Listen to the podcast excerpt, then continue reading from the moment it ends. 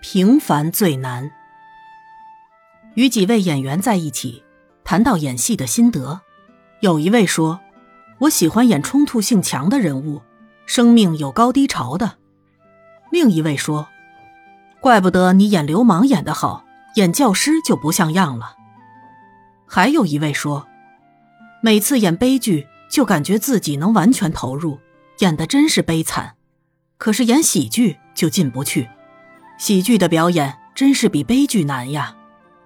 另一位这样搭腔：“那是由于在本质上，人生是一个悲剧，真实的痛苦很多，真实的快乐却很少。”大家七嘴八舌的讲自己对演出与人生的看法，却得到了两个根本的结论：一是，不管演电影、电视或舞台，演流氓、妓女。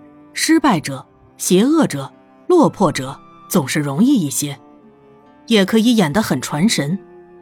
那是因为大家对坏的形象有一种共同的认知，可是对善良的、乐观的人生却没有共同的标准。二是，全世界最难演的人，就是那些平顺着过日子、没有什么冲突的人，像教师、公务员、小职员。家庭主妇，因为他们的一生，仿佛一开始就是那个样子，结束也就是那个样子了。一个演员感慨地说：“平凡是最难演的呀。”我们如果把这句话稍作转换，可以变成：“平凡是最难的呀。”或者：“安于平凡是最难的呀。”尤其是当一个人。可以选择轰轰烈烈的过日子时，他却选择了平凡。当一个人只要动念就可能获名求利、满足欲望时，他却选择了平凡。当一个人位高权重、力能扛鼎时，他毅然选择了平凡。最难得的是，一个人在多么不平凡的情况下，还有平凡之心，知道如何走进平凡人的世界。知道这世界原是平凡者所构成的，自己的不平凡是多数人安于平凡所造成的结果。平凡者就是平顺、安常、知足。平凡人的一生就是平安知足的一生。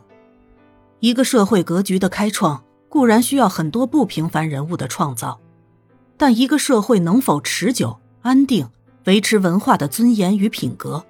则需要许多平凡人的默默奉献与牺牲。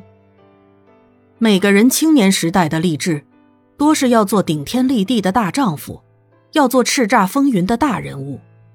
可是到了后来才发现，其实自己也不过是社会里平凡的一份子，没能成为真正的大英雄、大豪杰。但我们从更大的角度看，那些自命为大人物者，何尝不是宇宙的一粒沙尘呢？这并不是说我们不要立大志，而是当我们往大的志向走去时，不管成功或失败，都要知道平凡最难。平凡不只是演员在戏台上最难扮演，在实际人生里也是最难的一种演出。